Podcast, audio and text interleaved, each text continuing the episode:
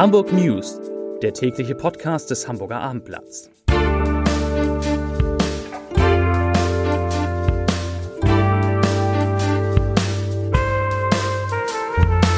Hallo und herzlich willkommen. Mein Name ist Stefan Steinlein.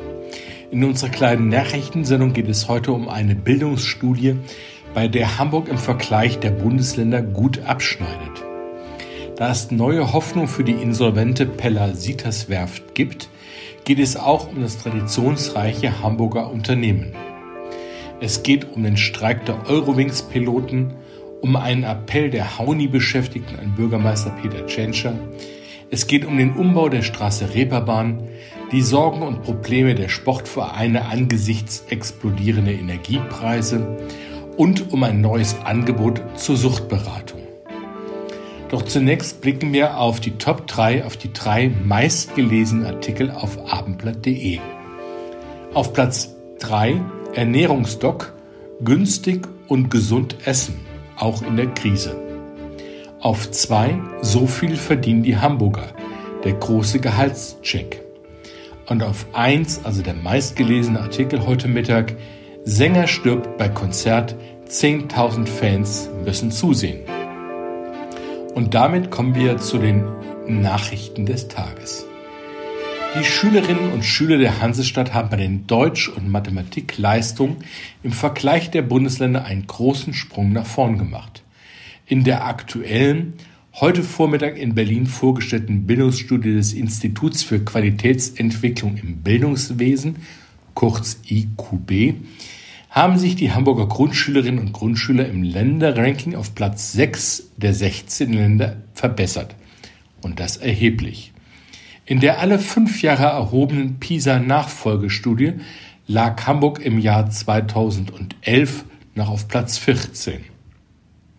Platz 6 ist das mit Abstand beste Ergebnis von Hamburger Schülerinnen und Schülern seit Beginn der bundesweiten Lernstandsuntersuchung vor mehr als 20 Jahren. Kein anderes Bundesland hat sich so stark verbessert wie Hamburg. Dieses Lob stammt von Schulsenator Thies Rabe. Über viele Jahre bildeten die Stadtstaaten Hamburg, Bremen und Berlin, nicht zuletzt wegen ihrer sehr heterogenen Schülerschaft, die Schlusslichter der Bildungsstudien. Für die aktuelle Erhebung wurden unmittelbar nach dem Corona-Lockdown im Mai 2021 bundesweit knapp 27.000 Viertklässler und Viertklässlerinnen an knapp 1500 Schulen getestet. Diese waren nach dem Zufallsprinzip ausgewählt worden. Geprüft wurden die Leistungen in vier Bereichen Lesen, Zuhören, Rechtschreibung und Mathematik. Der genauere Blick auf die IQB-Studie zeigt, dass Hamburg allerdings von einem negativen Gesamttrend profitiert. Bundesweit haben sich die Leistungen der Viertklässler seit 2011 durchschnittlich um rund 34 Punkte von 500 auf 466 Punkte verschlechtert. Damit kommen wir zum nächsten Thema. Auch am morgigen Dienstag wird der Pilotenstreik bei der Lufthansa-Tochter Eurowings erhebliche Auswirkungen auf den Betrieb am Hamburger Flughafen haben. Nach dem Stand von heute Nachmittag sind gemäß der Internetseite des Airports 52 Flüge gestrichen, je 26 Abflüge und Ankünfte. Heute fallen insgesamt 58 Flüge mit geschätzt 10.000 Passagieren in Hamburg aus. Eurowings Finanzchef Kai Duwe sagte vorhin, mit dem jüngsten Angebot sei das Unternehmen an die Grenze des wirtschaftlich Machbaren gekommen. Duwe forderte die Pilotengewerkschaft Cockpit auf, auf dieser Basis an den Verhandlungstisch zurückzukehren. Das nächste Thema. Für die seit einem Jahr insolvente Pellasites Werft gibt es eine neue Bewerbung, die aus Hamburger Sicht viel Charme hat. Neben zahlreichen anderen Investoren haben sich drei Hamburger Unternehmer zusammengefunden, um das Werftgelände neu zu beleben. Dabei handelt es sich um den Chef der traditionsreichen Hamburger Reederei Leis, also Nikolaus Tschüss, sowie um die Gründer der Hamburger Firma Reboat, Jens Mahnke und Marc Wahlberg. Die drei Gesellschaften wollen aus dem ehemaligen Schiffsbau an der Estemündung eine hochmoderne Abwrackwerft für kleine und mittelgroße Schiffe einrichten. Die Hamburger Firma Reboat ist das erste deutsche Unternehmen, das sich auf das vollständige Recycling von Schiffen spezialisiert hat. Wir haben uns um das Gelände beworben, bestätigte Mahnke dem Hamburger Abendblatt. Dem Insolvenzverwalter zufolge läuft der Investorenprozess aber noch. Pellasitas hatte im Sommer 21 Insolvenz anmelden müssen. Das nächste Thema. Bürgermeister Peter Tschentscher soll sich in den Konflikt um den Erhalt der Hauni-Produktionsstätten in Bergedorf einschalten. Das jedenfalls fordert der Konzernbetriebsratsvorsitzende der Körber AG. Er sagt, wir wünschen uns, dass die Fabrik der Zukunft Chefsache wird.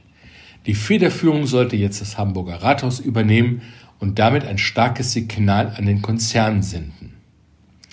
Es müsse im Interesse von Hamburg sein, einen Technologiekonzern wie Hauni, der sich selbst als Zitat Fabrik der Zukunft bezeichnet, in der Stadt zu halten.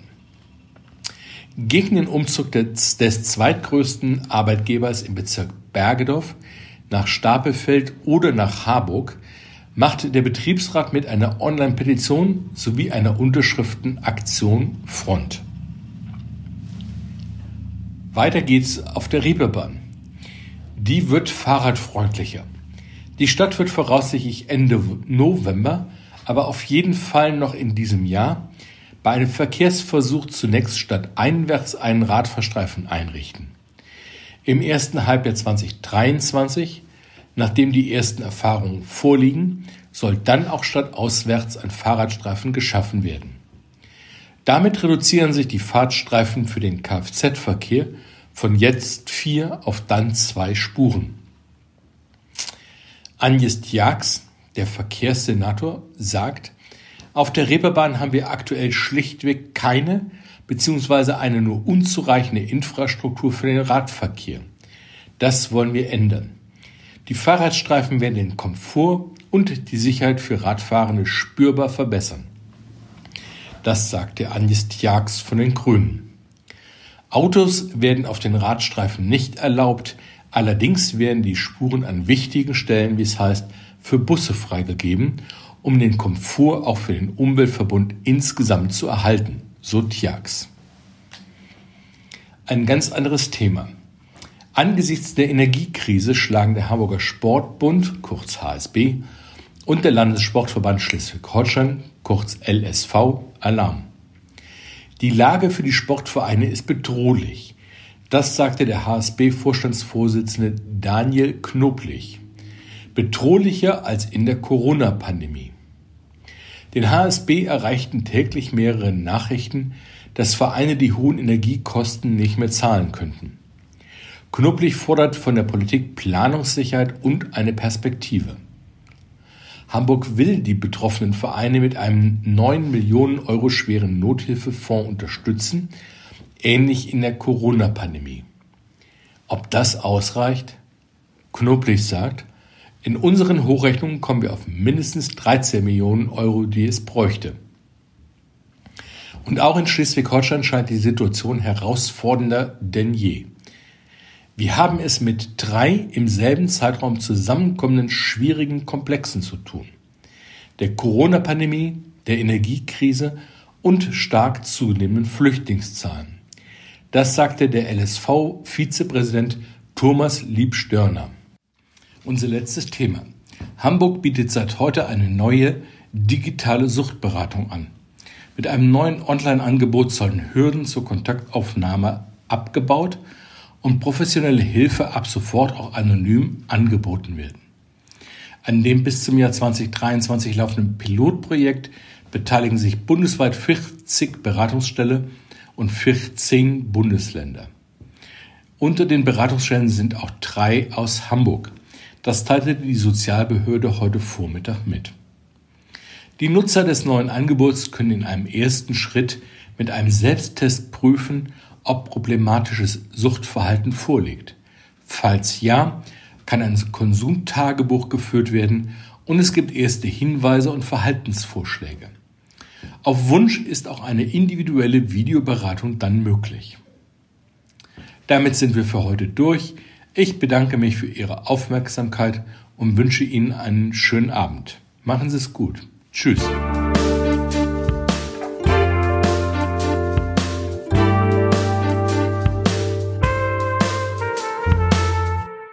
Weitere Podcasts vom Hamburger Abendblatt finden Sie auf abendblatt.de slash podcast.